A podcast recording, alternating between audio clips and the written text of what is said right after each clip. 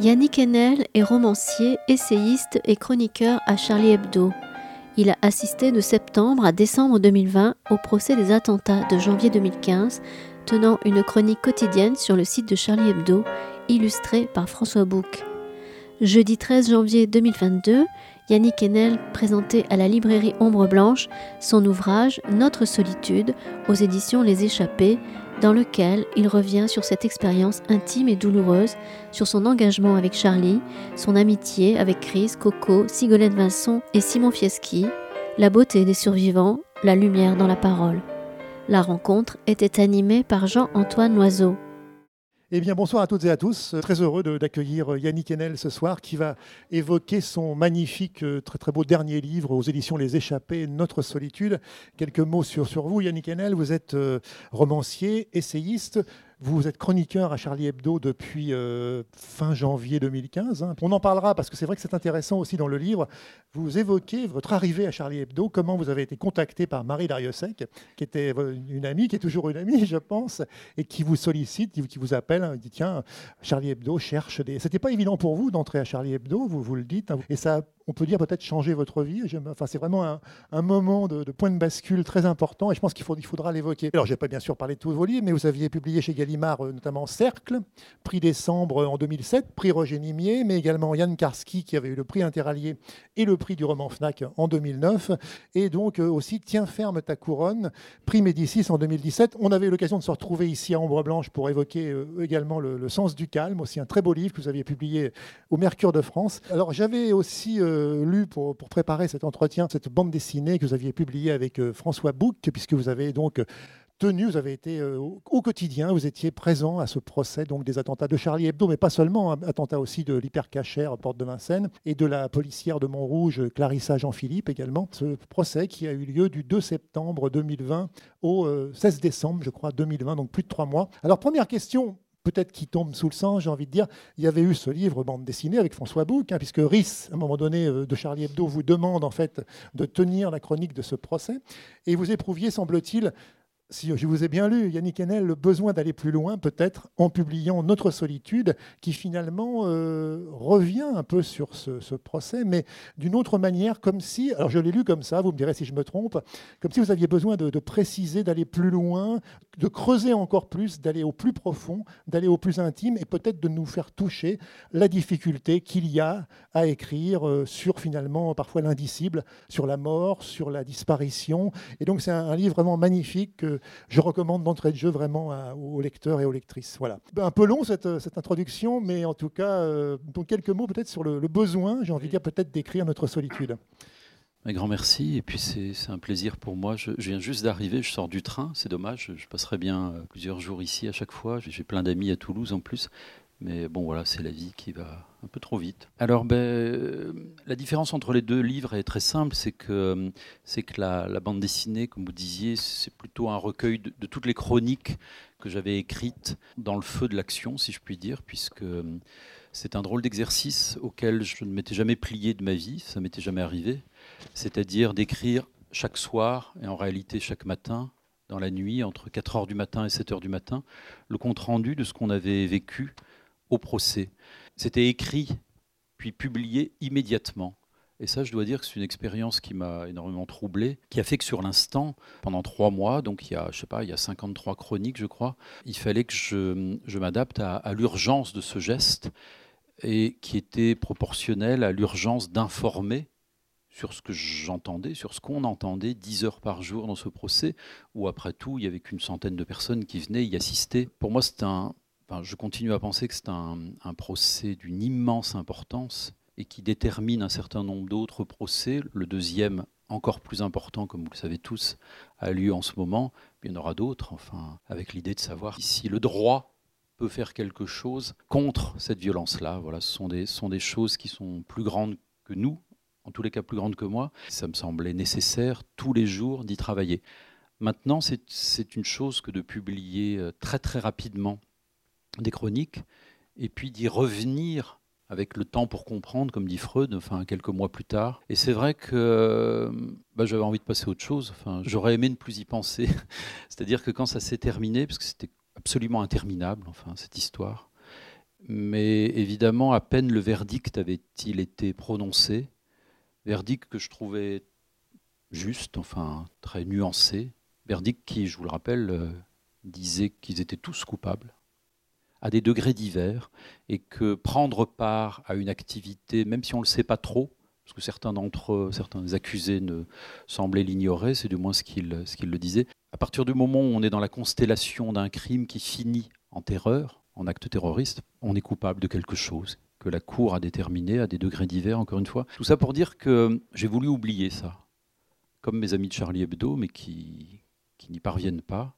Et bon, euh, quelques mois plus tard, en janvier, février, euh, je me suis rendu compte que la seule chose que je savais faire, c'était de continuer à prendre des notes. Et donc chez moi, je me rendais compte que je n'arrivais pas à, écrire un roman que j'ai commencé il y a six ans et que j'avais interrompu pour ce procès. Je me suis dit qu'il fallait que je continue à écrire là-dessus. Enfin, avait un peu comme une sorte d'analyse au fond. Pour moi au début, parce que philosophiquement, des choses continuaient à, me hanter, mais également il y avait des images, des scènes que je n'avais pas pu euh, écrire jusqu'au bout. Parce que c'était pressant, enfin chaque nuit il fallait, il fallait que je, donne à entendre avant tout la progression de l'enquête, si je puis dire, le dévoilement de la, la manifestation de la vérité, comme on dit euh, dans une cour d'assises. J'avais des choses à raconter, et finalement, je me suis mis sans trop le savoir, sans trop le vouloir, sans trop savoir ce que je faisais je me suis mis à faire de la littérature, entre guillemets, qui est pour moi la chose à la fois la plus sacrée, j'ose le mot, hein, pourtant je travaille à Charlie Hebdo, et, ben et en même temps la chose la plus naturelle, comme on parle d'une allure naturelle. Je me suis mis à écrire quelque chose, une scène que j'avais vécue, sur laquelle je, je me suis rendu compte que j'étais en train de revenir, qui est la première très longue scène de ce livre, une scène de nuit, une scène qui dure une soixantaine de pages, où pour peut-être pour la première fois de ma vie, j'ai eu une crise pendant plusieurs heures, une crise qui m'a précipité dans une impuissance totale à écrire et plus encore à penser, à, symboliser. Je n'y voyais plus rien. Une espèce d'extase négative, vous voyez, qui est arrivée pendant le procès. Évidemment, à l'époque, je ne l'ai pas raconté, euh, je n'ai pas, raconté mes salades, il y avait des choses bien plus importantes. C'était le 8 septembre, si je me souviens bien. Et il s'agissait de, ce soir-là, de raconter, comme les autres jours, hein, ce qui s'était passé à l'audience. Sauf qu'à l'audience, ce jour-là, c'était l'horreur absolue. Ça a été un peu l'horreur tous les jours, je dois dire. Mais ce jour-là, si tant est qu'il y ait des degrés dans l'horreur, et je pense qu'il y en a, ce jour-là, c'était proprement insupportable parce que ce jour-là, le président de la, cour d'assises avait décidé, c'est discutable, mais bon, ça a été un électrochoc pour tout le monde et les accusés l'ont vu, ça, c'était ça qui était important. Le président a, diffusé des images qui étaient sous scellés, donc que personne n'avait jamais vues, que personne ne reverra jamais c'est-à-dire premièrement les, enregistrements issus de la caméra de surveillance à l'entrée de Charlie Hebdo, donc des images en noir et blanc, et dans le couloir également, pas dans la salle de rédaction, mais à l'entrée et dans le couloir. Et ensuite, deuxième chose, des images, des photographies de la brigade criminelle antiterroriste, donc à usage interne pour l'enquête, là, de la scène de crime, c'est-à-dire les corps, impossibles à identifier pour toutes sortes de raisons que je vous épargne, et qui était, euh, comment dire, qui côtoyait des petits chevalets jaunes avec des numéros. Et euh, ce jour-là, quand il a fallu résumer, comme je le faisais le soir, bon, moi, euh, j'ai été pris d'une. Là, vous voyez, je, ah, je m'enroue rien que d'essayer de le dire. J'ai été pris d'un vertige. Je suis habitué à, essayer de chercher en moi des mots. Je suis habitué, si je puis dire, et c'est la plus belle des choses dans ma vie, à mobiliser du langage à préciser une émotion, à ajuster un mot puis un autre, de manière à, restituer pour les autres quelque chose que j'ai vu, ressenti, compris ou pas. Et là, vous voyez, c'est comme, comme une taie, comme on dit dans l'œil, quand on voit plus rien un rideau gris. Et à la place de mon ordinateur, parce qu'à ce moment-là, moi j'écris à la main, mais là ça allait trop vite. Enfin, le, soir, la nuit, il fallait que j'écrive, que je tape tout de suite. Et puis ça me, c'était vigoureux aussi de taper au clavier comme ça. Et là, à la place de la page euh, d'écriture, je voyais, ça s'était substitué de manière quasi maléfique. Enfin, j'avais l'impression d'être, euh, c'était dégueulasse quoi. Je voyais le film des Kouachi entrant à Charlie Hebdo, poussant Coco tomber, tirant avec leur calache sur quelqu'un à gauche, dont je savais que c'était Simon Fieschi, le, jeune webmaster, un de mes amis. Et donc cette invasion en noir et blanc, du visible par ce noir et blanc du crime, avec ces grandes cagoules noires, cette poudre enfin qui, montait euh, à cause des coups qui avaient été tirés, ce bruit. Je ne sais plus si c'était silencieux ou pas. Enfin, je veux dire par là que je ne sais pas s'il y avait du son. Et pourtant, j'entends. Parfois, il n'y a pas le son, mais c'est pire. Et voilà, je, n'arrivais pas à restituer ça. Et je me posais aussi, j'ai bientôt fini ma phrase. Tout va bien? Et euh, je sens que c'est un peu euh, précipité, comme une respiration. Là. Je me posais une, une question simple une question, je dirais, morale, enfin une question éthique même. J'arrivais pas à trouver les mots, mais, mais en même temps, j'y arrivais pas aussi parce qu'il y a des, des, mots dont je me disais que c'était trop sale. Il y avait des choses qu'il faut pas dire, en fait. Je sais pas, enfin, j'avais pas envie de parler de ça, quoi. J'avais pas envie qu'on en reste au récit des criminels eux-mêmes.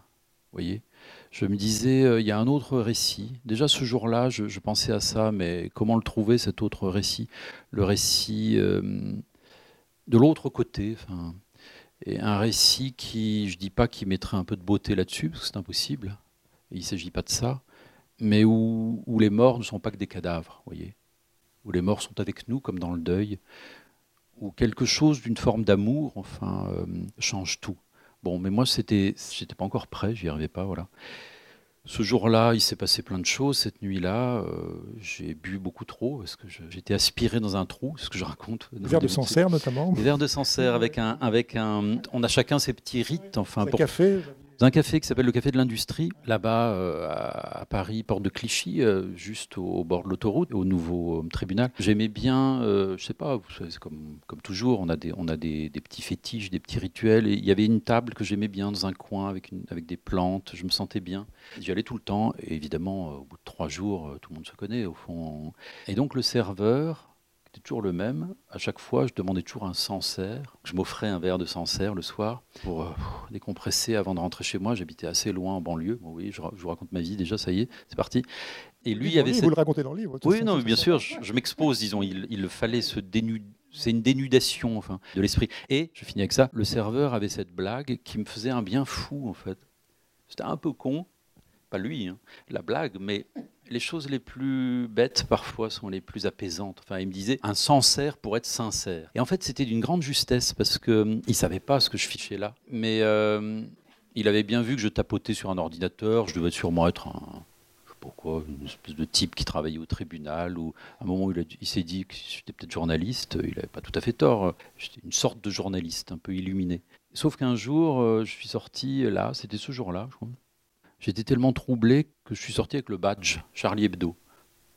Et franchement, c'est une des choses les plus étranges qui puissent vous arriver, c'est euh, marcher dans la rue avec des gens effarés qui vous regardent. C'est comme si j'avais une cible. C'est très étrange, même cinq ans après. Et c'est lui qui, quelques heures après, m'a dit Bon, euh, ça va, Charlie, euh, tout va bien? Voilà, je ne sais pas trop où je vais là en vous, en vous, en vous mais répondant, mais c'est pour camper un peu la, vous voyez, le trouble. Euh, et c'est ça que j'ai voulu raconter euh, plusieurs mois après le procès. C'est vrai que justement, euh, la veille du 8 septembre, il y avait eu donc cette diffusion d'images dont vous venez de parler, Yannick Hanel. Vous aviez titré, justement, dans le, dans le, livre écrit avec Book, Endurer la tragédie à propos de cette journée. Et là, si on fait, il y a des sortes de, de passerelles entre les deux livres, évidemment, il y a des parallèles. Là, vous écrivez Comment endurer l'horreur sans en être médusé c'est un peu ça finalement la, question qui se pose et qui est au centre finalement de, la problématique. En fait, comment écrire? Comment trouver aussi une, forme d'écriture? Vous faites allusion à Rhys aussi, vous en parlez à plusieurs reprises, qui a publié un livre aussi et qui, où, il explique que bon, on est confronté à la question finalement de trouver un, comment on peut le dire, une sorte de no man's land entre finalement les, les morts, comment vivre avec nos morts. Et je fais allusion Excusez-moi, je fais des passerelles un peu au livre de Delphine Orwiller, qui est cette euh, la rabbin dont vous parlez, euh, Vivre avec nos morts, c'est tout à fait ça. Enfin, c'est vraiment cette, ce, positionnement à trouver, comment parler euh, des disparus, tout en étant du côté de la vie? Parce que moi, je voudrais quand même aussi dire que ce livre, j'en précise pour celles et ceux qui ne l'ont pas lu, il y a quelque chose de plus fort que la mort, je crois, on peut le dire, qui est peut-être aussi ce moment du procès où finalement on est dans une sorte de, de collectivité où la société peut-être peut se, se retrouver, se, se, parler. Enfin voilà, j'essaie de.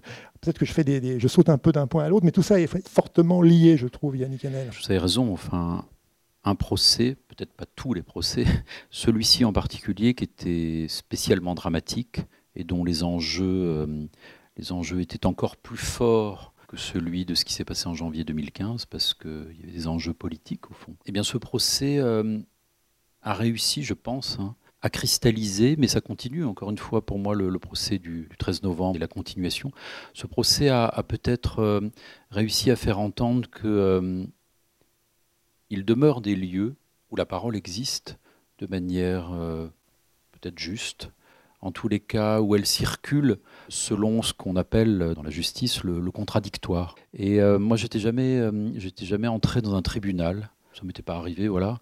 Et je dois dire que j'avais même une sorte de rétivité, de, crainte un peu bête là aussi. Parce qu'en bon lecteur de Kafka, euh, chaque fois que je passais devant un tribunal, je me, sentais un peu coupable.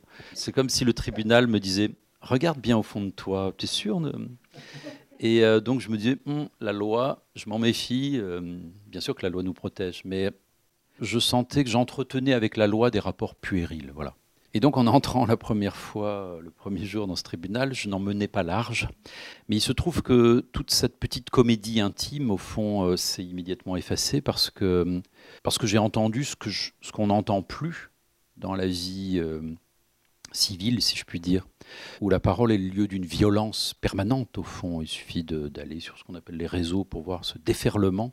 Et très étrangement, dans cette enceinte laïque, mais sacrée en même temps, d'un sacré laïque, voilà, je ne sais pas si une telle chose existe, mais j'ose le dire, on pouvait débattre. Il ne s'agissait que de ça, un lieu où ça parle 10 heures par jour. Alors je me suis senti très bien. La deuxième chose, c'est que Rhys, le directeur de Charlie Hebdo, m'avait quasiment donné un mandat. Je ne sais pas comment nommer cette chose, mais euh, j'avais une responsabilité énorme, enfin, bien trop grande pour moi, et c'est ça qui le fait que cette responsabilité soit trop grande m'a étrangement mis à l'aise. c'est-à-dire que, bon, je savais que c'était impossible, donc de toute façon, euh, c'est-à-dire parler à la place des survivants. Je dis avant tout Charlie Hebdo parce que je ne les connaissais pas, les autres. J'ai appris à les connaître.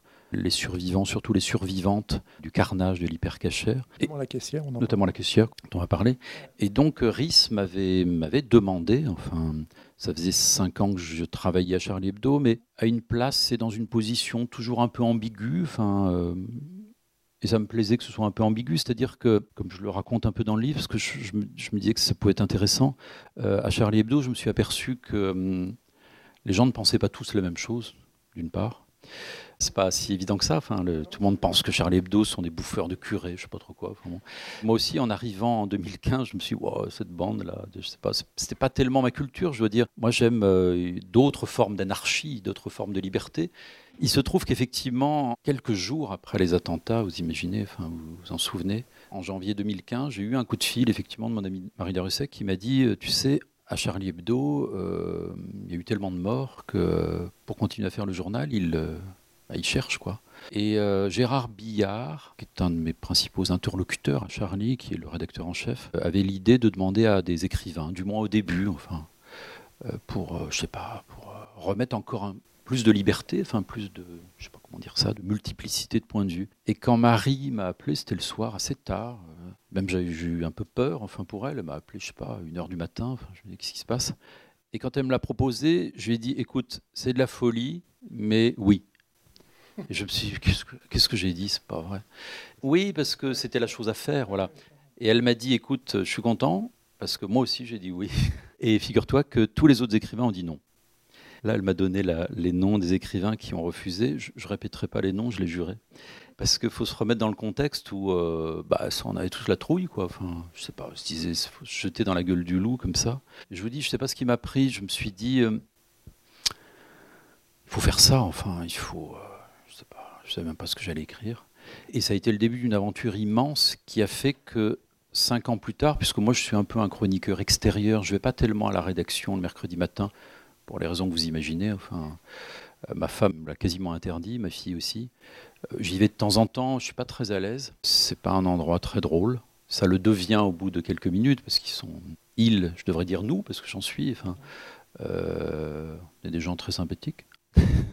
Mais euh, bon, il y a un tel poids de la tragédie euh, que, bon, je préfère travailler chez moi, voilà. Et puis je suis un chroniqueur culturel, vous voyez. Donc euh, mes petits reportages, c'est en, allant acheter des livres, en allant au cinéma, à l'opéra, dans les concerts, je m'occupe de la peinture, bon bref. Rhys m'a dit un jour, donc au bout de cinq ans, il m'a dit, je sais pas, on était en 2019 je crois, il m'a dit, il va y avoir un très grand procès, comme tu sais, Et aucun d'entre nous ne peut décemment faire ce que Charlie fait toujours, c'est-à-dire des chroniques judiciaires. Enfin, c'est notre procès. Nous, on peut pas. Euh, on sera. Certains sont partis civils, d'autres seront témoins, d'autres ne veulent pas du tout y mettre les pieds, comme Philippe Lançon, euh, qui voulait surtout pas apparaître. Euh, il m'a dit, bah voilà, on te le propose à toi parce que justement tu es dans une position plus ambiguë au sens de la voix qui n'est pas la même. Enfin, tu es dedans et dehors en même temps. Et puis il y avait l'idée euh, que, bah, comme, je suis avant tout un écrivain, euh, il y avait cette idée d'immersion qui me plaisait bien. Moi, j'ai beaucoup d'admiration de plus en plus pour ce qu'on appelle la non-fiction, vous voyez. Sebald, euh, ce grand écrivain allemand, ou en France, Carrère. Il y a certains des, livres de, pas tous, mais il y a certains des livres de Carrère que je trouve carrément géniaux. Enfin, L'adversaire, notamment, un très très grand livre, ça va très très loin de manière quasi dostoïevskienne enfin, sur les crimes. Et je me suis dit, bah, ça va être, ça va être l'occasion pour moi de, de mettre peut-être la littérature, entre guillemets, au service de quelque chose de très humble, qui est de rendre compte du réel. Voilà. Moi, je suis un écrivain de fiction. Et là, je me suis embarqué dans une aventure. J'ai eu besoin donc de deux livres, en fait, pour le faire. Les chroniques, puis un retour sur cette expérience du réel, qui était ça, qui était une immersion. Maurice ajouta que de toute façon, je ne parlerai pas à leur place, mais que j'ajouterai ma parole à la leur et qu'en venant après, je témoignerai pour eux. Je serai en quelque sorte le témoin de leur parole. Vous venez un petit peu de le dire, Yannick Hanel. Le procès ne se limitait pas à la tuerie de Charlie Hebdo, me rappela-t-il. Il y avait l'assassinat de la policière Clarissa Jean-Philippe à Montrouge. Il y avait la tuerie de l'hypercachère. À chaque fois, des survivants, des témoins, des familles qui s'étaient constituées partie civile allaient venir à la barre et leurs paroles s'ajouteraient aux autres paroles. Comme j'étais un écrivain, et c'est là le plus, me dit-il, je saurais deviner les âmes. Cette expression venant de quelqu'un comme Rhys m'avait étonné. Elle semblait sortir tout droit d'un traité mystique. Elle me plaisait comme une phrase amicale et familière. Et puis le mot de témoin que Rhys avait prononcé m'avait saisi. Je n'en connaissais pas de plus beau. J'y vois même une forme de noblesse, car j'associe la figure du témoin à la littérature elle-même, à ce qu'il y a de plus exigeant en elle, sa capacité à dire ce que personne ne peut dire, pas même les victimes, qui la plupart du temps sont accablées par le poids du malheur. Il ne faudrait pas plutôt dire les survivants, parce qu'on verra dans le livre, en effet, quand ils viennent témoigner, euh, ils ne se considèrent pas comme des victimes, mais comme des survivants. Ça, c'est très important de, le souligner. Bah, c'est-à-dire qu'il y a une victimologie dans le monde contemporain. tout le monde chacun cherche euh, à obtenir des droits et, se présente toujours spontanément comme victime pour se faire aimer. Et donc là, ce qui était très très frappant, euh, c'est que précisément euh, ceux et celles qui sont victimes au sens, je dirais, presque médical, et au sens légal, ne voulaient surtout pas qu'on les appelle de manière telle. Et donc effectivement, Simon Fieschi, donc le, jeune webmaster de Charlie, et surtout Rhys, ont refusé euh, le mot victime. Bon, je sais pas, on je dis on, c'est comme si tout le monde avait pensé, enfin il y avait un grand effort de, de pensée collective au fond à chaque témoignage à la barre qui retentissait, qui nous faisait travailler au fond. Moi je prenais 20 pages de notes, tout le monde cherchait un mot. Bon, le mot survivant s'est imposé, bon, dans certains cas. Rhys tenait aussi beaucoup, euh, puisque lui est venu témoigner. C'est lui qui porte le journal. C'est un homme que j'ai découvert au fil du temps, hein, que je ne connaissais pas, enfin, je veux dire avant 2015. C'est un homme très. Euh, comment dire ça? Qui ne se paye pas de mots, qui parle très peu d'ailleurs. Je crois qu'il tenait avant tout à ce qu'on reconnaisse à Charlie Hebdo une forme d'innocence. Parce que euh, il se trouve que, comme vous vous en souvenez, ce procès a été aussi traversé par euh, trois attentats pendant le procès, qui a rendu les choses encore plus complexes. Enfin, et au fond, ça nous a rendu à nous-mêmes, au fond, puisque Rhys avait pris cette décision, là aussi discutable, hein, mais euh, de republier les caricatures le jour je ne sais pas si vous vous souvenez de ça, le 2 septembre, le premier jour du procès. Et il se trouve que, que la republication euh, en couverture de Charlie Hebdo des caricatures, en redonnant, euh, si je puis dire, comme une pièce à conviction, le mobile du crime, a créé, je me souviens encore de l'atmosphère quand, quand, je suis entré dans la salle d'audience où tous les avocats étaient déjà là, les accusés aussi. Ça a donné un caractère hyper électrique à cette première journée et au procès lui-même. Et il y a eu une, comment dire, j'ai senti que c'était immédiatement politique. Enfin.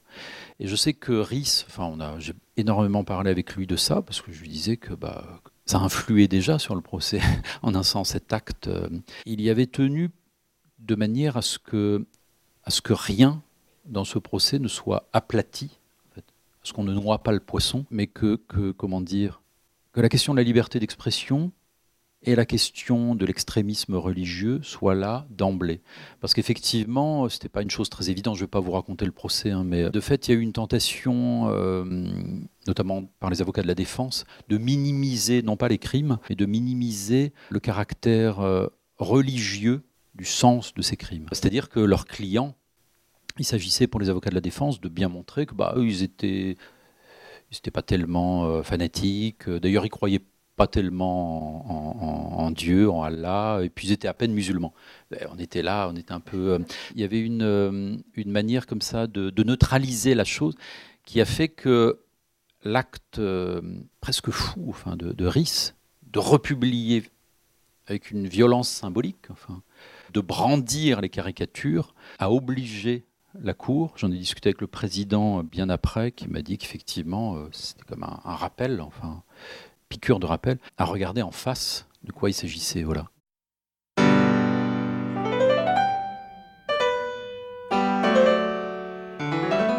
Vous écoutez Yannick Enel en dialogue avec Jean-Antoine Oiseau autour de son ouvrage Notre solitude, édition Les Échappés, à la librairie Ombre Blanche, jeudi 13 janvier 2022.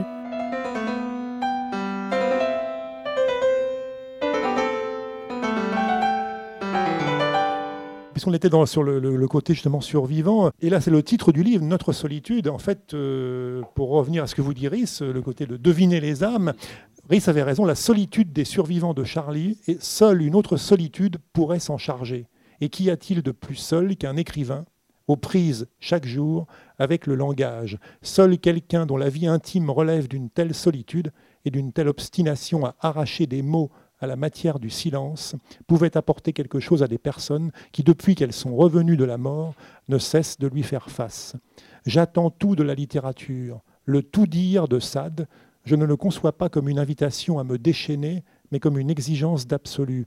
Suivre ce procès intégralement, en écrire chaque soir la chronique, se vouer jour et nuit à une expérience d'écriture absolue, je ne pouvais rêver mieux. Je me devais à Charlie, je devais y aller pour eux et pour moi.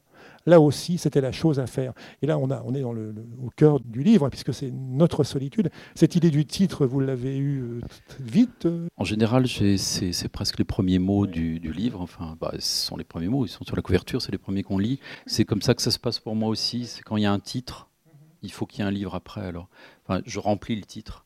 J'étais surpris par ce titre qui est venu comme ça. C'est peut-être d'ailleurs le titre d'une des chroniques, je suis pas très sûr, je me souviens pas. Mais euh, j'étais surpris parce que, en général et pendant longtemps, euh, je me suis méfié de, cette première personne du pluriel. Nous, bon, c'est qui nous? Alors, quand on est amoureux, on sait qui y a dans le nous. Quand on a une famille, euh, comme moi, nous, je, vois ce que, je vois qui c'est. Mais je me méfie des communautés du communautarisme évidemment, mais euh, de cette grégarité qu'il y a parfois dans, le nous mal placé. Et je préfère dire je, parce qu'une expérience, pour qu'elle se partage, il faut vraiment qu'elle soit vécue intensément, personnellement. Mais il se trouve que là, quelque chose s'est accentué, ou alors c'est gradué, je ne sais pas. Enfin, quelque chose s'est passé. Vous disiez euh, tout à l'heure que ça a changé ma vie. Euh, absolument. Il y a un avant, un après. Hein. Ah oui, oui ce, procès cette expérience qui a consisté à, être debout dans la nuit, toute la journée à écouter, mais dans la nuit aussi, j'ai quasiment pas dormi en fait pendant trois mois. Je savais pas qu'une telle chose était possible. Être debout comme une vigie, vous voyez, écouter toute la journée les paroles et la nuit écouter le silence, écrire du mieux qu'on peut, euh, entrer dans une, je sais pas, espèce, c'est pas un couloir, c'est au contraire un immense territoire où ça parle et où il m'est arrivé d'envisager au plus près, les disparus eux-mêmes, enfin les morts, dont j'en connaissais certains. Eh ben, tout ça a fait que ça n'a pas été une descente, ni une montée, je ne sais pas comment le dire, c'était, c'était une, invitation à, à se rapprocher sans cesse d'une chose beaucoup plus grande que moi et qui relève d'un pluriel. Voilà, je ne saurais pas dire euh, notre solitude. Alors, c'est évidemment tous les gens, tous mes amis, enfin, tous les gens qui étaient au procès, mais peut-être plus singulièrement, et je l'ignore, enfin, peut-être c'est dit dans le livre, mais euh, C'est un livre aussi dont je me souviens à la fois parfaitement et dont j'essaye d'oublier aussi, là, pour le coup, certainement. Mais je crois que ce sont les morts, voilà. J'avais promis euh, le premier jour, comme ça, comme une promesse euh, qu'on se fait entre amis, pour la rassurer, j'avais promis à la veuve de Cabu, Véronique, qui était là et qui était toujours euh, dans un état de, bouleversement qui se communiquait à nous, et qui, moi, me donnait de la force. Je lui avais dit comme ça, un peu follement, enfin, le premier jour, elle était assise à côté de moi, et je lui avais dit, euh, je te promets de tout faire pour que mes phrases, enfin que les chroniques soient à la hauteur de tes larmes. Je me suis dit, qu'est-ce que je dis? Je ne sais même pas ce que ça voulait dire. Être à la hauteur de larmes, enfin, franchement. Mais elle, elle a compris, enfin, elle a, elle a vu et elle a su. Et du coup, j'étais, comment dire ça? J'étais obligé de me surpasser, au fond, pour écrire quelque chose qui retrouve cette transparence qu'il y a dans le chagrin, quoi j'étais obligé, je me, suis, aussi obligé sans cesse. Euh, vous parlez tout à l'heure de Voyage au bout de la nuit, de Céline. Bon, Céline, ça n'a rien à voir. Mais ça a été vraiment une, une traversée d'une nuit qui n'a cessé de s'éclairer. Parce que pour moi, euh, il ne s'agissait pas du tout de quelque chose de désespéré, mais au contraire de faire entendre une dimension intérieure de la parole, d'ouvrir par l'écoute, voyez, nuance sur nuance, quelque chose qui, qui se disait à travers les témoignages des gens qui venaient à la barre, mais aussi quelque chose qui se donnait à penser. Euh, je ne dis pas que, que je trouvais les mots que les témoins ne trouvaient pas, mais parfois oui. C'est comme toujours, parfois on a les mots pour les autres, et parfois nous-mêmes, la voix nous fait défaut et quelqu'un d'autre va nous la prodiguer. Et donc on n'était pas pas trop de, de, nous tous pour, pour s'y mettre. Enfin, et moi, j'avais ça, j'avais dans la nuit, j'avais trois heures, je m'étais dit. Euh, à cette heure, voilà. un rituel. Bah, c'est-à-dire que j'arrivais pas à écrire le soir, il me fallait déjà une heure et demie pour rentrer chez moi, j'habitais en banlieue parisienne. Bon, c'était super compliqué, mais c'était bien que tout ça soit compliqué, c'est-à-dire qu'il y avait une, une accumulation de difficultés qui ne m'assurait aucun confort. Parce que ça aurait été carrément indécent que je sois là, bien tranquille, euh, à écouter tout ça fumant ma pipe. Non, c'était, euh, c'était, euh, tout était compliqué. Euh. Puis il y avait le Covid. Enfin bon, il y avait donc des attentats en septembre. Il y a eu la mort de Samuel Paty, bon, qui nous a foudroyés. Enfin, moi, je suis un ancien prof. J'ai fait 16 années en banlieue parisienne, donc des, des, des, Samuel Paty, j'en ai connu, quoi. C'était mes collègues, quoi. Je dis pas qu'ils étaient tous comme ça, mais beaucoup étaient comme ça. J'étais un peu comme lui. De Notre-Dame de Nice aussi Bien sûr, il y a eu un, attentat assez vite au mois de septembre, vous vous souvenez, euh, euh, rue Nicolas Appert, parce que voilà, quelqu'un cherchait les anciens locaux, euh, il a tapé sur Internet, mais il ne savait pas que, que ça avait changé. Et il y a eu quand même une agression au, fil de boucher, là, je ne sais pas comment on dit, j'ai oublié le mot, mot horrible. Bon, tout ça pour dire que l'accumulation de tensions, je dirais politiques, philosophique, euh, émotionnel, judiciaire, faisait que, très étrangement, je me suis senti d'une vulnérabilité puissante. J'improvise ce mot-là comme ça. Et j'en ai discuté justement avec Delphine Orvillère pendant le procès, parce que j'ai eu la chance de, bah, j'ai la chance d'avoir de bons amis. ça, c'est pas mal, comme nous tous. Et parfois le soir, quand j'étais dévasté, que j'arrivais pas à écrire, c'est pour ça que j'écrivais dans la nuit, enfin à 4 heures, je passais des coups de fil en fait un peu comme dans les vieux romans de Marguerite Duras, c'est dans le Navire Night où on parle Marguerite Duras qui fait une, petite apparition. Petite apparition J'aime de plus en plus Duras. C'est le euh, seul passage euh, de fiction. Ah, on en parlera. Ça, on en parlera. Bien. Et donc, un soir, j'appelle Delphine Orviller parce que euh, on avait un ami en commun. J'ai demandé, je la connaissais pas. Hein. j'ai demandé son numéro. J'ai demandé conseil en fait. Et je savais qu'elle qu'elle lisait mes chroniques parce que c'était publié sur le site de Charlie Hebdo tous les matins à 7 heures. Et bon, ça me plaisait bien qu'un rabbin, une rabbine, comme elle aime à le dire, qu'une rabbine lise Charlie Hebdo, ça me ravit. Je me souvenais qu'elle avait euh, enterré Elsa Kayat, qui était la psychanalyste de Charlie Hebdo, qu'elle avait fait le Kaddish. Bon, un soir, je ne sais pas, pour le dire de manière très simple, je craquais un peu. Et j'ai eu besoin que quelqu'un me réponde à une question. Je ne sais plus quelle était exactement cette question, mais c'était sur la vulnérabilité. Je lui disais, euh, c'est étrange parce que euh, je ne sais pas si ce que je fais est juste, mais je sens que je suis toujours au bord de. Je suis au bout, quoi, à chaque instant. Bon, J'avais vraiment besoin d'un psy, là, je crois, mais euh, je trouve que j'en ai pas. Bon. Elle a ouvert la Bible carrément. Enfin, j'ai entendu le papier qui tourne. Et elle m'a dit Ah, mais justement, voilà, dans la Bible, il y a quelque chose euh, pour vous avec euh, Moïse. Bon, elle, a improvisé. Je, raconte, je raconte ça dans le livre parce qu'on s'est revus, du coup. Elle m'a invité à dîner. Plusieurs jours après, je suis venu dans sa maison pleine d'enfants Et c'était merveilleux parce que euh, j'ai été porté par euh, justement notre solitude, par quelque chose d'une communauté, enfin, qu'elle soit, je sais pas quoi, spirituelle, amicale, tout ce qu'on veut. On parlait, voilà, de ce qui, nous mettant en danger, finalement nous sauve. Et ça, elle me l'a bien euh, fait comprendre que, que précisément, j'étais entré dans une zone d'écoute qui faisait déflagrer mes défenses, disons, mais que là, peut-être, j'entendais vraiment quelque chose d'important. Paradoxalement, alors que plein de gens me disaient protège-toi, protège-toi, elle, m'a dit non, non, ne vous protégez pas. Je me suis dit, ouais, elle est gonflée, elle. Mais elle avait raison, c'est ce que je, sentais aussi. bah, J'ai quand même tenu jusqu'au bout. Vous voyez. Oui, elle, dit Delphine Orviller a commenté ce soir-là cette phrase du Deutéronome. La justice, la justice, tu poursuivras. Elle a insisté sur la répétition du mot justice, bégayé par Moïse comme on bégaye sur l'essentiel. Redire les mots relève de cette obstination psalmodique qui fonde le sacré. La première fois, nous sommes dans le profane. profane. La deuxième fois, on creuse la pierre. Le bégaiement de Moïse n'est pas un défaut, mais une brèche dans sa parole qui l'ouvre à la béance des autres. Delphine m'a dit si tu n'es pas vulnérable et cassé, si ta parole n'est pas cassée, tu n'as pas le droit de parler. Alors j'ai pensé que la vulnérabilité était sacrée, la force est indécente, elle renforce la domination et se rend complice de l'injustice. L'affaiblissement, au contraire, entre en relation avec les autres, il s'ajuste au cœur de chacun. Aucune puissance n'est à même d'entendre ce qui s'ouvre au cœur d'une parole qui témoigne. Quand on est éprouvé, on mange la brisure, comme dit Lacan, c'est-à-dire qu'on s'incorpore le malheur. Alors on va y venir parce qu'on n'a pas parlé encore de la... J'avais avalé une page de Kafka, on va en parler. Je pouvais bien absorber trois mots de Lacan. Il y a de l'humour dans ce livre aussi. Hein. Non, non, il faut le dire parce que c'est important. C'est Delphine Orviller qui a enterré la psychanalyste Elsa Kayat, l'une des victimes de la tuerie de Charlie Hebdo.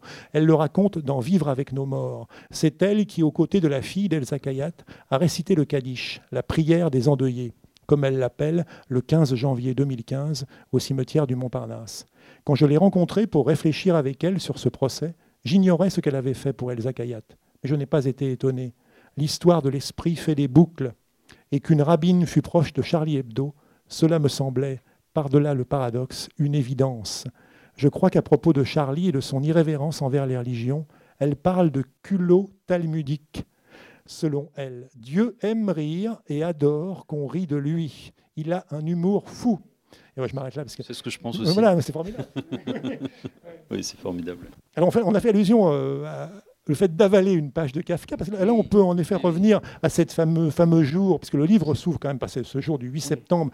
Finalement, vous touchez déjà au cœur de la problématique, c'est l'impossibilité d'écrire, parce que finalement, si vous n'aviez pas pu continuer, vous, étiez, vous deviez démissionner, puisque vous n'auriez pas rendu la chronique. Durant euh, cette nuit-là, ça m'a effleuré. Hein. J'étais au bord de, bah, de ne pas écrire cette chronique. Il se trouve que je l'ai écrite, mais euh, grâce à toutes sortes de, de, rituels, ouais, en, rentrant, en rentrant chez moi, effectivement, euh, avec beaucoup de sincère et beaucoup de sincérité, mais qui me servait plus à rien puisque j'étais complètement ivre. Non seulement j'arrivais pas à écrire, mais en plus j'étais ivre. Et ben, il se trouve qu'à un moment, mais je raconte ça, c'est une scène presque de, comédie, hein, de comédie intime. Euh, bah, dans la nuit, je me suis repris. Enfin, j'ai tenté de me reprendre. Il fallait absolument que j'écrive ça. Enfin, c'était beaucoup trop important pour être euh, dissous dans, dans, quelque ivresse que ce soit et dans quelque impuissance que ce soit. C'était, c'était pas possible d'être impuissant. Euh, il fallait que je crève la tête, justement, celle qui, me faisait rien voir. Alors moi, j'ai recours pour écrire à toutes sortes de, petits gris-gris, enfin, certains inavouables.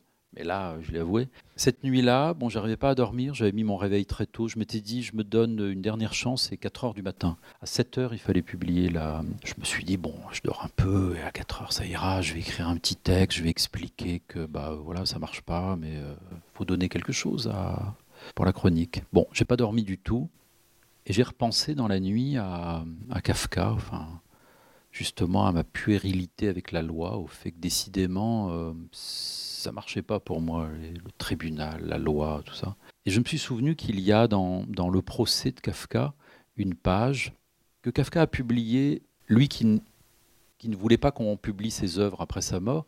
Il a pourtant publié quelques nouvelles et surtout il avait publié cette petite page trois fois. Cette page, on la traduit souvent, c'est comme une petite parabole par devant la loi. Et là, d'un coup, je sais pas, vous connaissez peut-être ça. Enfin, moi, parfois, la nuit, je me réveille, j'ai envie de lire quelque chose. bon, peut-être je suis un peu cinglé, mais il fallait absolument là, à, je sais pas, deux heures à peu près, deux, trois, que je retrouve cette page. Bon, c'était pas très difficile, sauf que je voulais pas allumer pour, je voulais pas réveiller tout le monde, ni ma femme ni ma fille. Et donc avec le, téléphone, vous savez où on met la lampe, là, ça, dans la bibliothèque, je cherchais dans le couloir.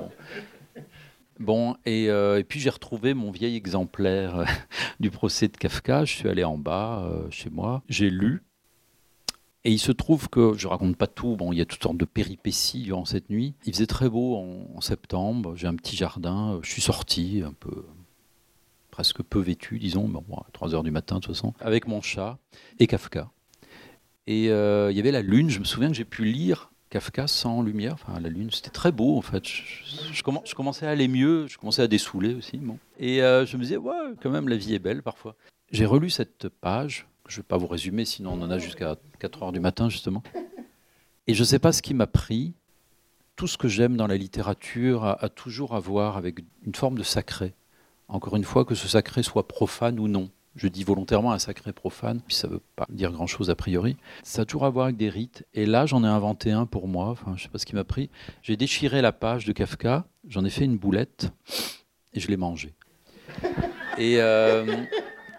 Donc c'est bien vrai, on se posait la question. Non, non, c'est vrai, je vous le jure. Et je vous assure que même le chat, même le chat m'a regardé d'un air, disant, mon maître ne va pas très bien, mais bon. C'est comment C'est tout, c'est dégueulasse. Surtout le livre de poche, c'est pas terrible. j'ai un ami qui m'a dit, tu aurais mieux fait de prendre la même page dans le Pléiade, parce que le Pléiade, hmm, bon, en même temps, le Pléiade, bon, je vais pas non plus le manger, enfin, un peu de respect quand même. Bah, figurez-vous que ça m'a fait un bien fou, parce que bah, il y a aussi euh, la force de l'auto-persuasion, évidemment, le placebo, le, le d'avoir Kafka en moi, d'avoir avalé la loi. quand j'y pense, franchement. Bah, écoutez, ça m'a, ça m'a débloqué. Je suis rentré dans, à nouveau dans la maison et dans le salon en bas, parce que je ne pouvais pas avoir accès à ma chambre puisque euh, ma famille dormait. J'ai sorti l'ordinateur. Il y avait la page, toujours la même. Euh, ça faisait des heures que j'essayais d'écrire. Au café, ça n'avait pas marché. Il y avait juste le titre, Endurer la tragédie. C'est là que ça s'est passé vraiment. Bon, il y a, la boulette kafkaïenne, mais euh, c'était en deux temps. Au moment de m'asseoir, il se trouve que la lune, le halo de la lune, entrait par ma fenêtre dans le salon et faisait un rectangle de lumière. Un rectangle vraiment euh, magnifique. Il y avait dans cette nuit un rectangle blanc. Et j'ai choisi de projeter, si je puis dire, mes pensées, voyez, de donner du mouvement, de projeter tout ce que j'essayais d'écrire là, de le projeter là, d'aller le chercher dans ce blanc qui était à l'intérieur de la nuit. Et c'est comme ça que j'ai traversé euh, tout ce qui m'empêchait, que j'ai traversé les, les, sales cagoules noires, que j'ai traversé l'écran euh, gris-noir du crime, en ayant accès à quelque chose de, de lumineux, où cette nuit-là, j'ai choisi, c'est un choix, de voir les morts, de me les réciter, de dire leur nom, et de leur prêter euh, une forme d'amitié pour moi, pour ce que j'étais en train de faire moi, c'est comme ça que je fais. Je me fabrique aussi les conditions de ma propre euh, justesse. La justesse, parfois, on nous la donne, on nous la prodigue, mais parfois, il faut un peu, euh, faut un peu se la raconter, quoi, aussi. Sinon, ça va pas marcher, quoi. Il faut un peu brusquer les choses.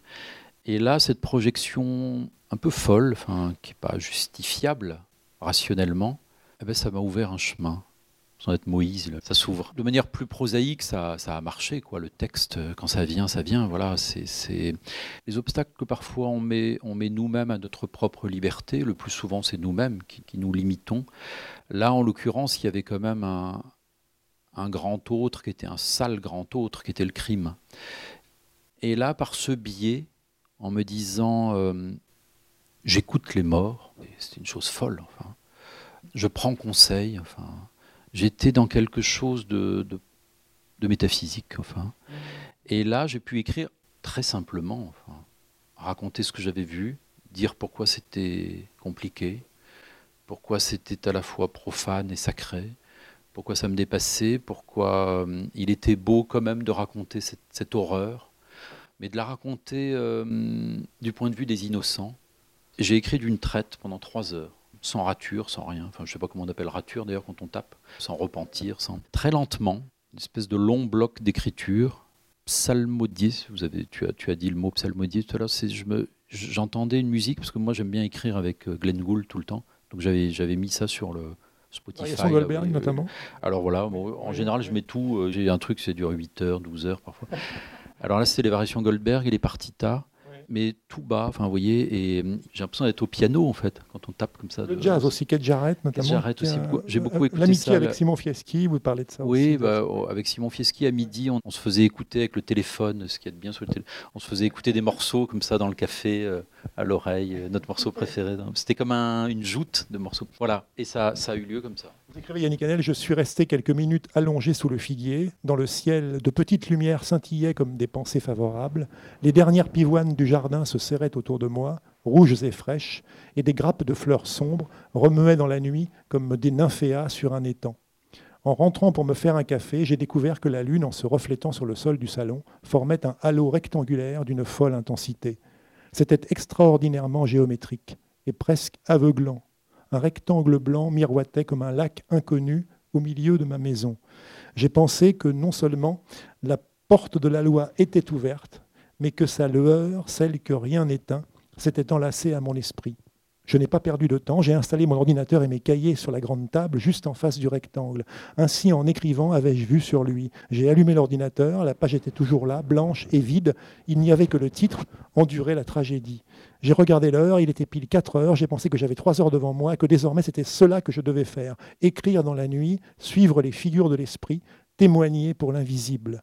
C'est là que se trouve la clarté, entre l'être et le néant se tient notre solitude essentielle que l'écriture à la fois protège et déchiffre. Ce qui s'est passé ce matin-là relève d'une évidence, mais je peux difficilement la justifier car elle n'appelle aucun partage. L'écriture se partage, pas le moment où l'on écrit. Les phrases, c'est de l'autre côté qu'il faut aller les chercher, vers la lumière noire, celle qui contient les morts.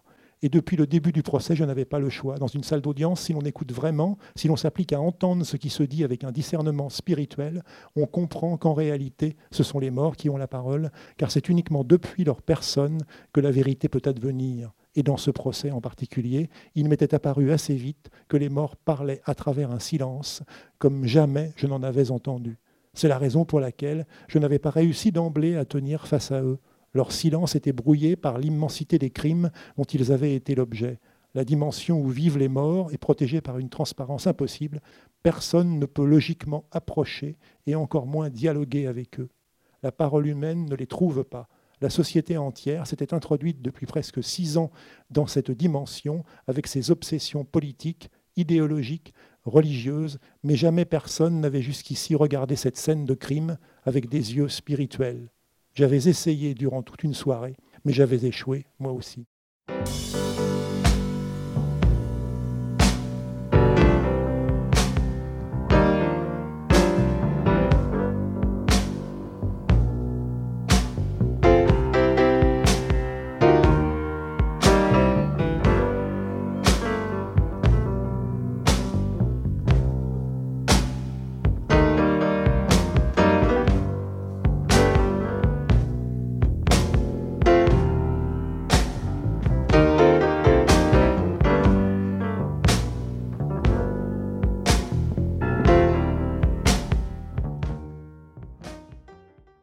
Cette idée de, commencer le livre par euh, cette nuit, cette impossibilité d'écrire qui vous a quand même traversé, vous l'avez eu très vite, d'ouvrir le livre par cette. Euh, oui, bah, il y, avait que ça au début.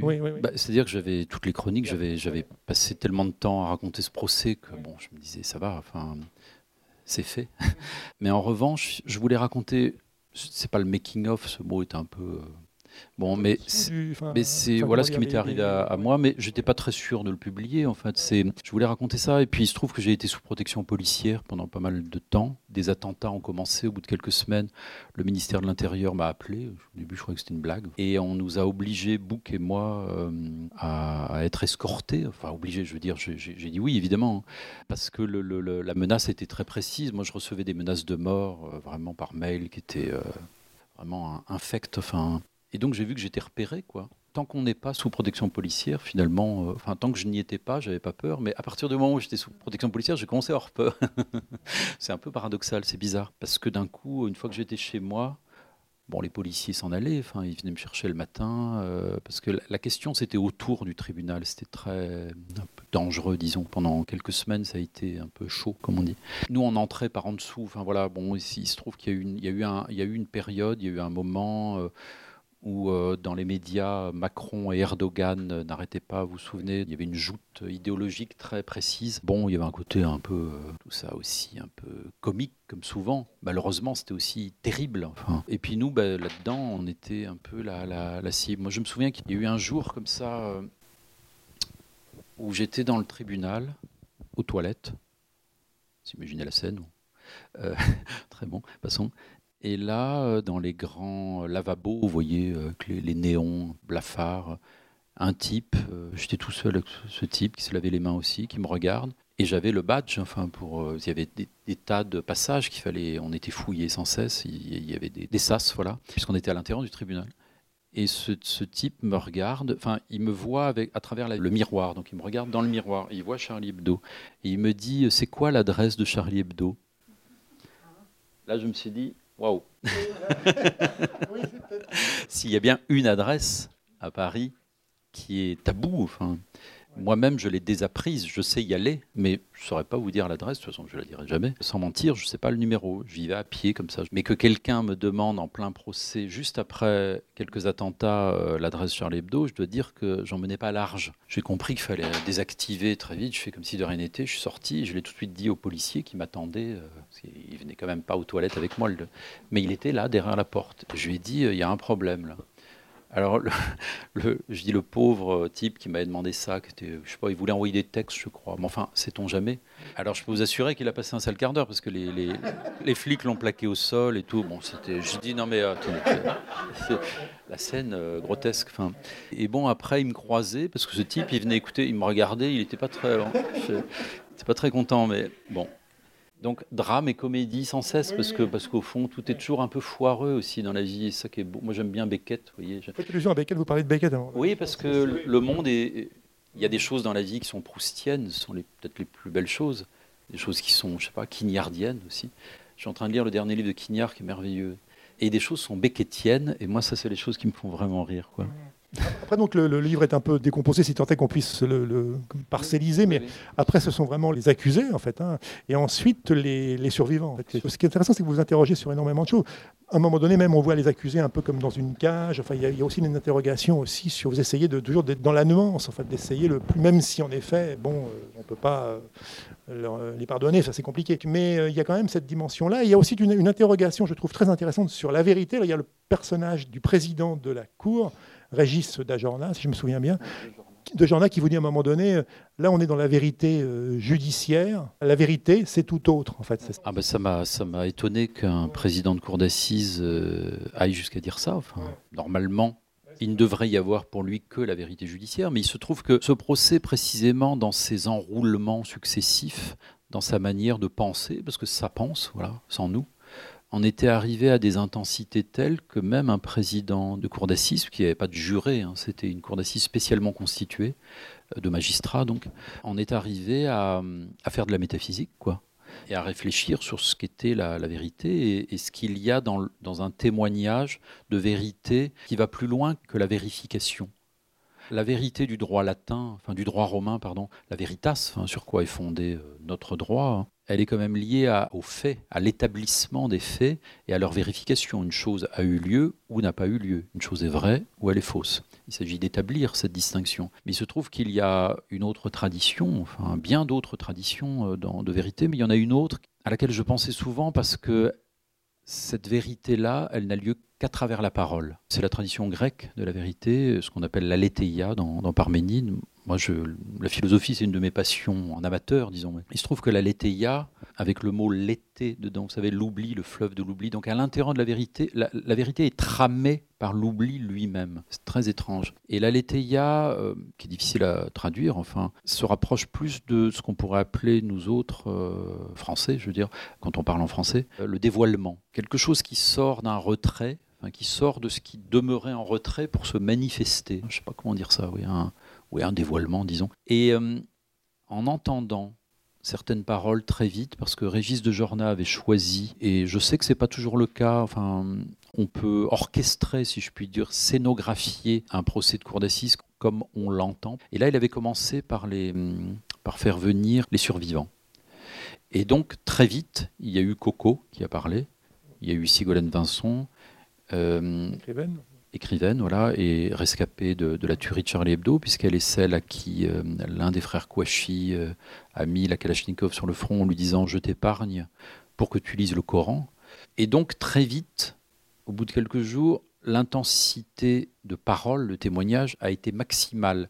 Et de fait, il était évident que ce qui se disait, ou ce qui n'arrivait pas à se dire, et parfois quand on n'arrive pas à dire, on dit plus que quand on dit, évidemment, on sait tout ça. Il se trouve que il y avait de la vérité, enfin pour le dire à la Lacan, euh, qui la vérité était, était toute à chaque instant, sauf que c'était très difficile de la formuler. Elle était là avec les corps. Et donc je me suis mis à... J'avais des livres dans les poches, bon, j'avais une heure et demie de métro, de tramway, c'était toute une galère. Euh, positive, comme je disais tout à l'heure, ça m'a mis à vif. Et donc j'avais des livres, et j'amenais de plus en plus de munitions, si je puis dire, de, de, belles munitions que sont les livres, et notamment de la philosophie, parce que je me disais, là, il se passe quelque chose avec la vérité.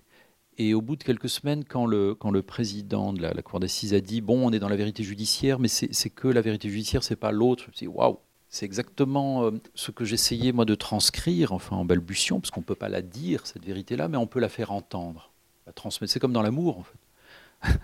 Je ne sais pas si l'amour ça se dit, mais en tous les cas ça se fait et ça se partage. Enfin. Et euh, on ne peut pas dire là il y a de l'amour, là, là, là, il n'y a pas de point, il n'y a pas d'instant. C'est quelque chose qui déborde tous les instants. Enfin. Voilà, donc l'aletheia, ça m'est apparu à un moment comme une clé pour entendre euh, peut-être mieux, plus. Et je voudrais juste parler, je peux, de Coco, quelques, quelques, quelques instants. il se trouve que là, ce jour-là, quand Coco est venu à la barre, puisque Coco est celle dont vous savez qu'elle a, elle a été obligée de taper le code, d'ouvrir la porte.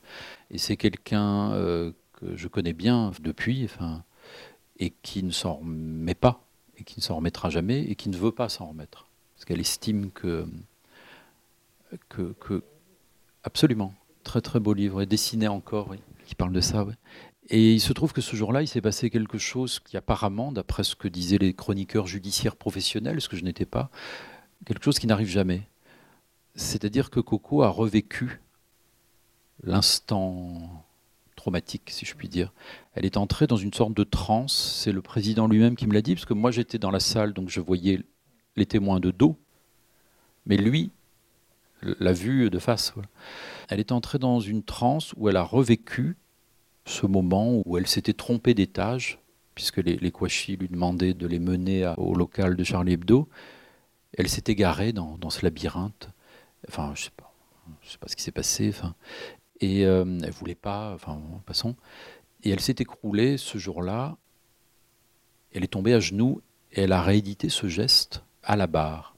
La barre, c'est quand même un lieu très solennel qui manifestement, d'après ce qu'on dit, euh, métamorphose et intimide quiconque y va, même pour dire quelque chose d'éventuellement euh, peu important, là, il se passe un, phénomène qui vous change, voilà, paraît-il. Et en tous les cas, Coco est retournée dans cet escalier à ce moment-là. Et elle a mis les, mains, il y a une boucle à dessiner, c'était incroyable. Enfin, elle a mis les, mains sur la tête pour demander à être épargnée, parce qu'elle pensait qu'elle allait être exécutée, puisqu'il s'était aperçu qu'elle les menait en bateau. Et là, quelque chose s'est cristallisé dans sa parole qui nous a menés tous, et comme je lui ai dit, qui nous a gratifiés, en. Elle nous a élevés par générosité, parce qu'il faut pouvoir le dire ça, après, s'exposer comme ça, se blesser à nouveau dans cette scène euh, effrayante, enfin. Et à partir de là, ce procès a été euh, au niveau de la letéia, tout le temps. C'est-à-dire que tout ce qui s'y disait, même les accusés, hein, à leur manière emberlificotée, où vous essayez de, nous, bah, de, se protéger, de nous avoir, de dire bah non, moi je suis pour rien. Tous, on a été pris dans. Le mot est laid, niveau, niveau de langage, c'est débile comme expression, mais je n'en trouve pas là tout de suite. Dans une dimension plutôt de langage où ça faisait sens de partout et où chacun s'est surpassé en fait. Pour moi, un peu comme en musique, il y a la clé de sol. Enfin, au début de ce procès, ça a été Coco qui nous a tous, euh, parce qu'elle est allée très très loin dans le dévoilement intime elle nous a délivrés en fait. Il n'y avait plus de pudeur ou d'impudeur, et c'était extrêmement pudique. Hein, de, parfois, euh, la dénudation la plus extrême est la forme la plus simple de pudeur, enfin, de dire les choses. La lourdeur qui était en nous a été euh, très étrangement euh, allégée par elle. bon voilà, donc tout ça pour dire que cet événement qui a été ce procès pour moi était capital. C'est pas seulement que ça a changé ma vie par rapport à la littérature, au poids euh, des paroles, du travail aussi, de la gravité de ces choses-là. C'est pas seulement que maintenant il y a des choses qui me semblent sans importance dans la vie. maintenant je vois les choses de manière plus rapide. Il y a des choses qui m'intéressent plus, des choses bien trop frivoles. Je veux dire à écrire en fait, des choses que j'écrirai plus grâce à cette expérience-là j'ai envie d'aller vers l'essentiel, enfin, j'ai plus envie de perdre de temps. Mais c'est pas seulement ça, c'est que, encore une fois, c'est la, première personne du pluriel qui compte, c'est qu'il hum, s'est passé quelque chose, même pour ceux qui n'y étaient pas, qui nous concerne tous, voilà. Et qui peut éventuellement nous, mieux que la politique, à mon sens, nous, nous rassembler, politique au sens noble du terme. Alors la politique au sens noble du terme, c'est le partage des paroles. c'est ça, oui. C'est malheureusement pas forcément ce à quoi on assiste. bon, c'est point de vue personnel.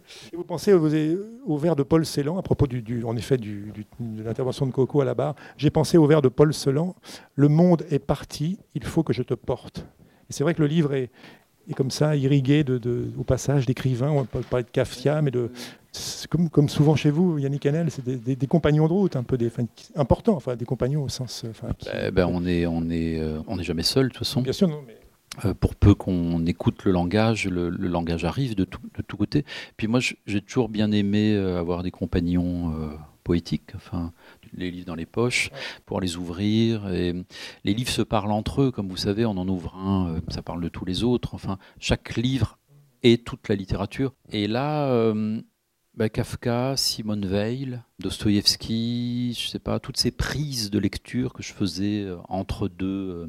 il y avait beaucoup de pauses dans, les procès, puis le soir dans les transports, tout ça me, nourrissait, me faisait penser. Je prenais, je prenais des, mots que j'injectais dans ma chronique. Je faisais lire aussi des choses, j'essayais d'ouvrir. On étouffait tous, au fond, et euh, il s'agit toujours de ça, de moins étouffé quoi, dans, le monde. Et pour moins étouffé, enfin, moi je sais que c'est ça que j'aime. Il y a des phrases qui sont des respirations. Enfin. Dans ce procès, il y a eu une autre personne que j'ai rencontrée, entre guillemets. J'ai pas osé aller lui parler, c'était pas la, la question mais c'est la caissière de l'hypercachère. Zari Siboni dont on parlait au début. Il se trouve que parfois il y, a, des êtres qui semblent euh, porter en eux et porter pour, pour nous, enfin, avec une immense simplicité, quelque chose comme un message que eux-mêmes ne savent pas déchiffrer et que nous on met beaucoup de temps à déchiffrer pour peu qu'on en ait envie. Bon, c'est pas tous les jours non plus. Mais là, ça a été cette femme que je connaissais pas, je me souvenais de son nom, plus ou moins, parce que j'avais beaucoup lu, comme nous tous, à l'époque. Mais bon, cinq années étaient passées. Et il se trouve qu'à l'hypercachère, donc, euh, il y avait deux caissières. L'autre n'a pas voulu témoigner, parce qu'il y a beaucoup de gens qui n'ont pas voulu témoigner. On peut les comprendre aussi. Bon, elle, elle est venue depuis Jérusalem, depuis Israël, et ça a été extraordinaire. J'ai aussi écrit, euh, tu me demandais pourquoi ce livre. franchement, la deuxième chose, c'était à un moment, je me suis dit, dans les chroniques, j'ai pas eu le temps assez. Pourtant, j'en ai parlé pendant deux jours hein, de et des pages et des pages, mais il y avait encore beaucoup de choses à déplier en fait. Et j'ai écrit Notre solitude aussi pour faire son portrait à la fin. Donc il y a dix pages sur elle parce qu'elle elle a été porteuse, encore une fois, je le disais, de choses très importantes. Il faudrait beaucoup de temps pour, en reparler, mais, euh, voilà, il se trouve que elle, a été aux côtés de Koulibaly pendant quatre heures. Non seulement elle voyait les morts, mais le terroriste n'arrêtait pas de s'adresser à elle pour lui demander euh, de faire toutes sortes de choses, d'aller en bas, dans le monde d'en bas, comme elle l'a dit elle-même, pour aller voir, Koulibaly euh, sentait qu'il y avait des, gens qui s'étaient cachés en bas dans les, dans les frigos. Et donc il lui demandait sans cesse, c'est ce qu'elle nous a dit, enfin, d'aller voir et de les ramener. Et elle, au péril de sa vie, donc à chaque instant, euh, est allée en bas, les a aidés à se cacher mieux. Et elle est remontée, elle a dit à Koulibaly, il n'y a personne. Et il a tenté de la tuer plusieurs fois. Bon, c'est ce qui s'est passé pendant quatre heures et que Zari Siboni est venu nous raconter comme, euh, je sais pas, comme dans Job, comme dans le livre de Job. Et moi seul. Que vous citez en début. Oui, Parce qu'il y a cette très belle phrase à la fin, dans Job où il dit Et moi seul suis venu pour te le dire. Je l'avais lu en anglais la première fois, je ne sais pas pourquoi, en passant, il y a très longtemps. I only alone. C'est encore la solitude. Et moi seul. Eh ben, C'était Zari Siboni. Il y, a, il y, a, quelque chose de spirituel, je ne dis pas de religieux, hein, mais de spirituel dans la parole de cette femme qui a été avec les, les vivants et les morts pendant quatre heures et qui nous a tout raconté de manière parfois très violente. Sa pudeur était crue aussi. Et ça a été une immense leçon, comme on dit parfois bêtement, j'ose le dire, une immense leçon de vie en fait. Voilà, donc c'est un peu pour elle que j'ai écrit ce livre, enfin pour elle, je veux dire, pour la faire connaître mieux, enfin pour, pour écrire son nom. Vous écrivez Il y a sur le mal une phrase vertigineuse de Simone Veil que j'ai trouvée dans ses cahiers de New York et que j'avais recopiée dans un petit carnet pour l'avoir toujours avec moi pendant le procès.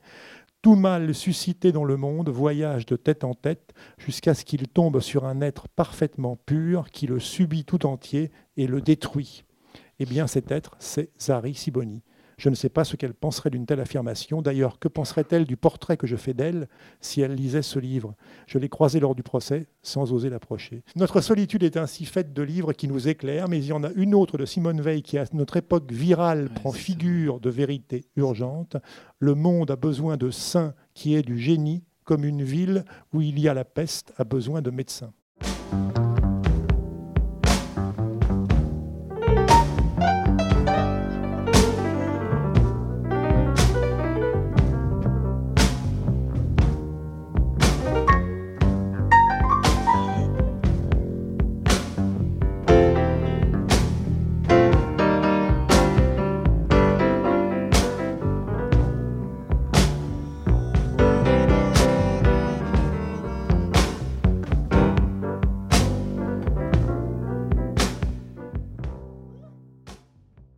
Il m'arrive d'aller dans des collèges et des lycées, parfois avec RIS. C'est très compliqué de se déplacer avec RIS parce qu'il a six gardes du corps.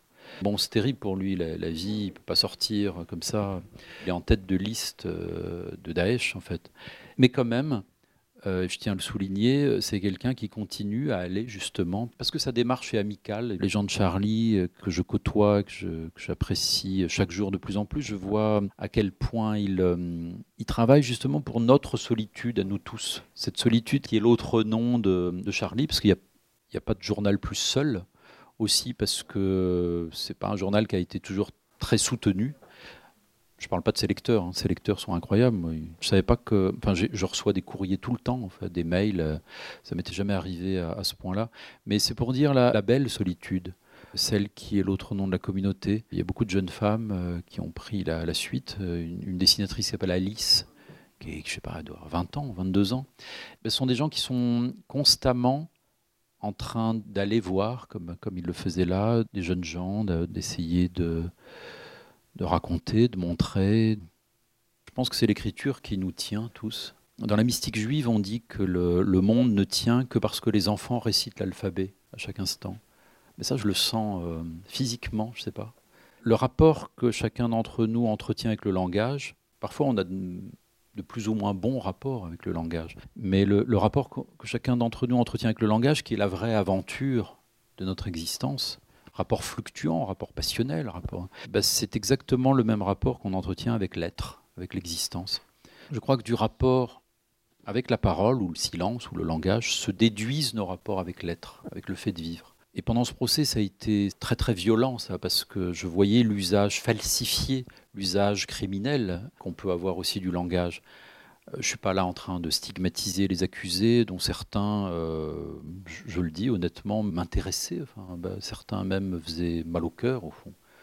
Il y a des pauvres types euh, qui étaient pris dans quelque chose, un bousillage de la vie. J'ai pu voir à quel point le langage nous sauve.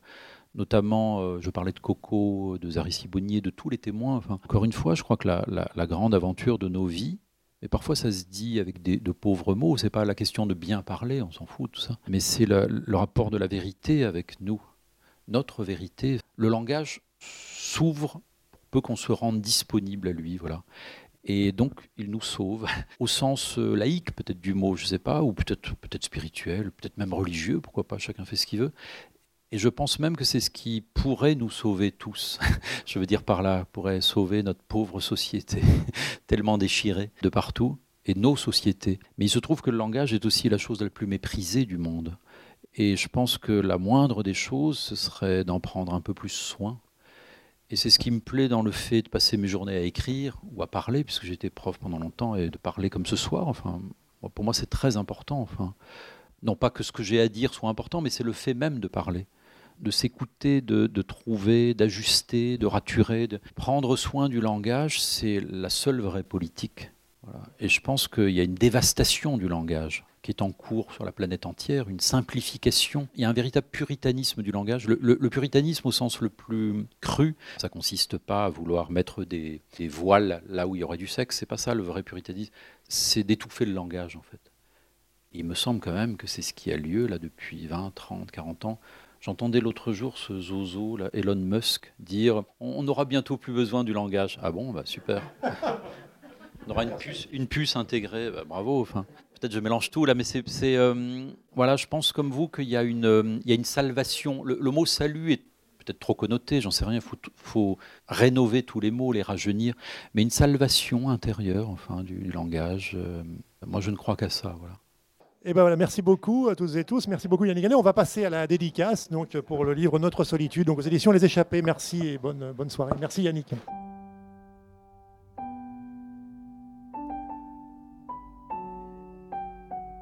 Il s'agissait d'une rencontre avec Yannick Enel autour de la parution de son livre Notre solitude aux éditions Les Échappés, enregistré à la librairie Ombre Blanche à Toulouse le 13 janvier 2022 réalisé et mis en onde par Radio Radio.